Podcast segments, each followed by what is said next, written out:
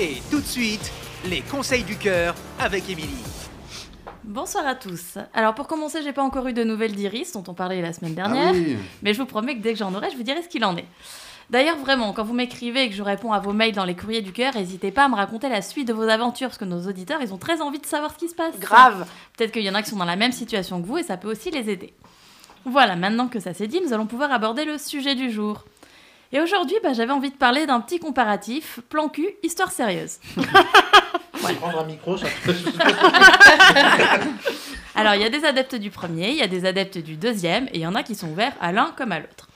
L'autre jour, j'ai eu un débat avec des amis pour savoir si les mecs étaient plus ouverts au plan cul que les filles, ou vice-versa.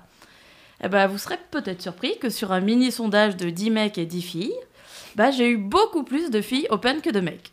Et Ah, honnêtement, salopes. J'aurais pas cru, franchement. D'ailleurs, eux non plus, parce que quand j'ai posé la question de savoir ce qu'ils pensaient du sondage et de qui serait majoritaire, tout le monde a répondu les mecs. Comme quoi, parfois, on a des a priori. Bon, je suis d'accord, c'est pas un sondage national qui représente les Français non plus, ne nous emballons pas. J'ai peut-être juste des amis IES accro au cul, va savoir.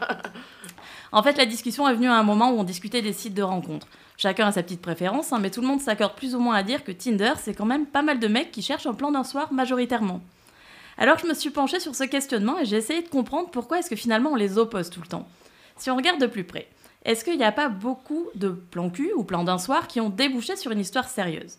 Alors, il y a évidemment ceux qui veulent absolument rien de sérieux, l'histoire où on couche ensemble, on se revoit jamais, mais il y a aussi beaucoup de cas où un premier encart débouche sur une première nuit. À ce moment-là, est-ce qu'on se dit que c'est un plan d'un soir? Ou alors est-ce qu'on se dit que ça devient sérieux?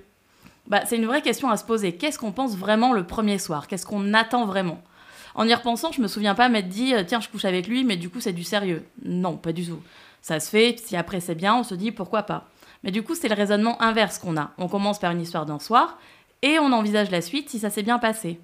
Donc, est-ce que vraiment on doit les catégoriser, se demander si l'un va, si on veut l'un ou si on veut l'autre? Ou est-ce qu'on ne doit pas accepter que peut-être l'un va avec l'autre ou que c'est d'abord l'un puis l'autre? Parce que commencer en se disant ok on couche ensemble mais c'est du sérieux, bah c'est un peu risqué. hein. Imagine si au lit c'est vraiment pourri, dans quoi tu te lances sérieux? L'horreur quoi. non, vaut quand même mieux se lancer dans un truc d'un soir et rester ouvert au plus sérieux derrière. Voilà, bah je vous ai partagé ma petite réflexion du soir, mais je suis très curieuse d'avoir votre avis aussi sur la question, alors n'hésitez pas à m'écrire. Et merci Émilie. Et pour lui écrire, c'est sur emily.pantouflexplosive.gmail.com.